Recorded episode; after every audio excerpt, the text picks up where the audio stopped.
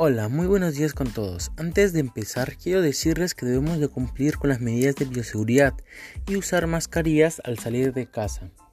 El día de hoy les hablaré sobre la contaminación del aire, el cual es una realidad muy preocupante a pesar de estar en pandemia. Se estima que hay 7 millones de muertes al año por culpa de algunos agentes contaminantes. Todas y todos sean bienvenidos a Hablando sobre el Medio Ambiente. Yo soy William y en este episodio hablaremos sobre la contaminación del aire y cuáles son las acciones que nosotros podemos realizar para disminuir los efectos de la contaminación en la salud y en el medio ambiente.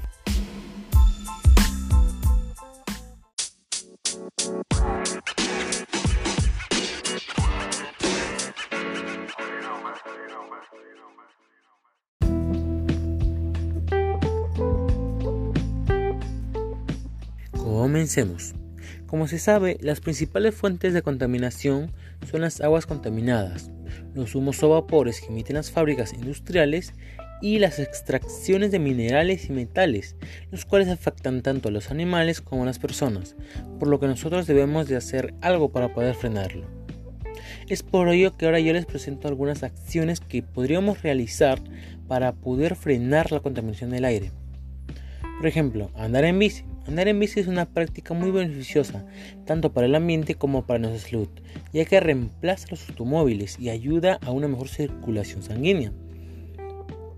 También mejora el rendimiento muscular y ayuda a que nuestro corazón y nuestros pulmones estén en buen estado. También es un objeto al cual muchas personas pueden acceder y su precio es muy accesible y económico. Esta práctica también ya se viene implementando en otros países, como lo son Noruega, Suecia, Alemania, entre otros países. Otro es poner tachos de reciclaje en las calles. Poner y utilizar tachos de reciclaje en las calles es, algo muy beneficioso para el medio ambiente y para nosotros. ¿Pero por qué? Es porque al emplear las 3R estamos ayudando a que el planeta o el mundo sea un lugar mejor para las personas pero no solo para las plantas o el ambiente, sino también ayuda a las generaciones futuras, ya que si nosotros no hacemos algo en el presente, las personas del futuro se podrían ver afectadas y sufrir o padecer enfermedades. Para poder disminuir bastante la contaminación, también debemos decirle no al uso de la pirotecnia y también decirle no a la quema de basura, ya que estos son los que influyen mucho o afectan más a nuestra salud de las personas, debido a que las partículas PM2.5 que liberan los pirotécnicos entran inmediatamente al sistema respiratorio y esto nos pone en gran riesgo, ya que podríamos padecer enfermedades respiratorias y no solo nosotros, sino los animales pequeños, niños pequeños y a las plantas. Y por último, para poder aumentar la calidad del aire, también lo que podemos hacer es plantar árboles, ya que se ha comprobado que las plantas y los árboles mejoran la calidad del aire exponencialmente. Ahora, imaginemos nuestra situación sobre la contaminación del aire. Si esta situación sigue así, no solo afectará a nosotros en el presente, sino también afectará a las personas del futuro, por lo que es muy importante poner esta práctica en marcha.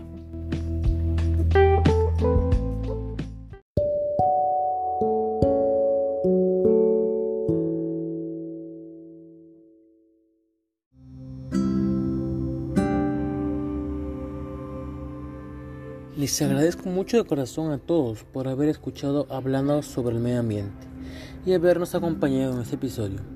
Espero sus opiniones con ansias sobre el tema y también quisiera que ustedes me dijeran qué acciones harían para cuidar el medio ambiente y el aire. No olvides que el cambio inicia contigo y que solo nosotros podemos mejorar la calidad del aire y tener un mejor ambiente. Recuerda que cuidar el medio ambiente es cuidar la vida. Nos vemos en un próximo episodio de Hablando sobre medio ambiente. Hasta la próxima. Cuídense mucho. Bye bye.